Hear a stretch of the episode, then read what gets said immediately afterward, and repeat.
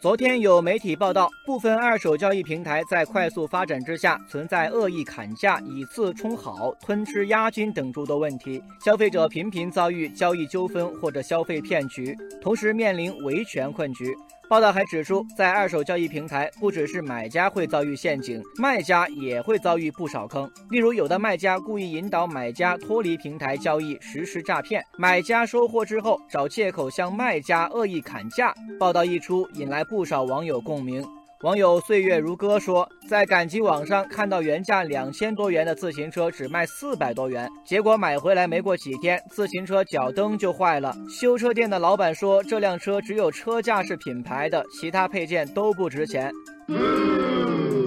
网友平凡世界说，在某二手平台上花了五十九元买了一个太阳镜，对方寄来后发现与描述严重不符。网友锦上添花说，满满都是套路。卖家在自我介绍时，通常会把自己包装成发烧友、大学生等良好形象，这样在卖二手货时就更容易取信于人。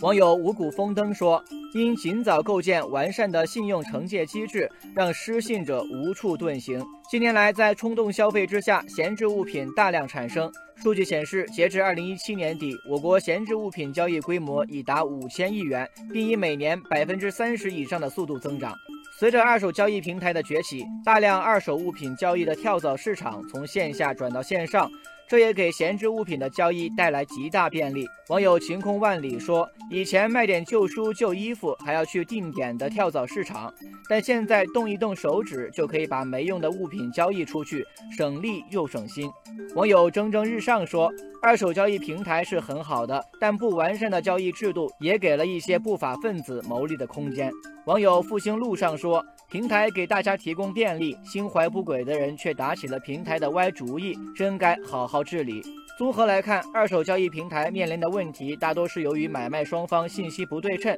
商品评判缺乏规范性、信用惩戒机制缺失造成的。网友栀子花开说。二手交易平台应完善对买卖双方的相互评价机制，平台应当及时准确地将交易数量、交易纠纷以及纠纷处理结果进行分析统计，并公布买卖双方的诚信度、信誉值，为其他交易对象提供参考。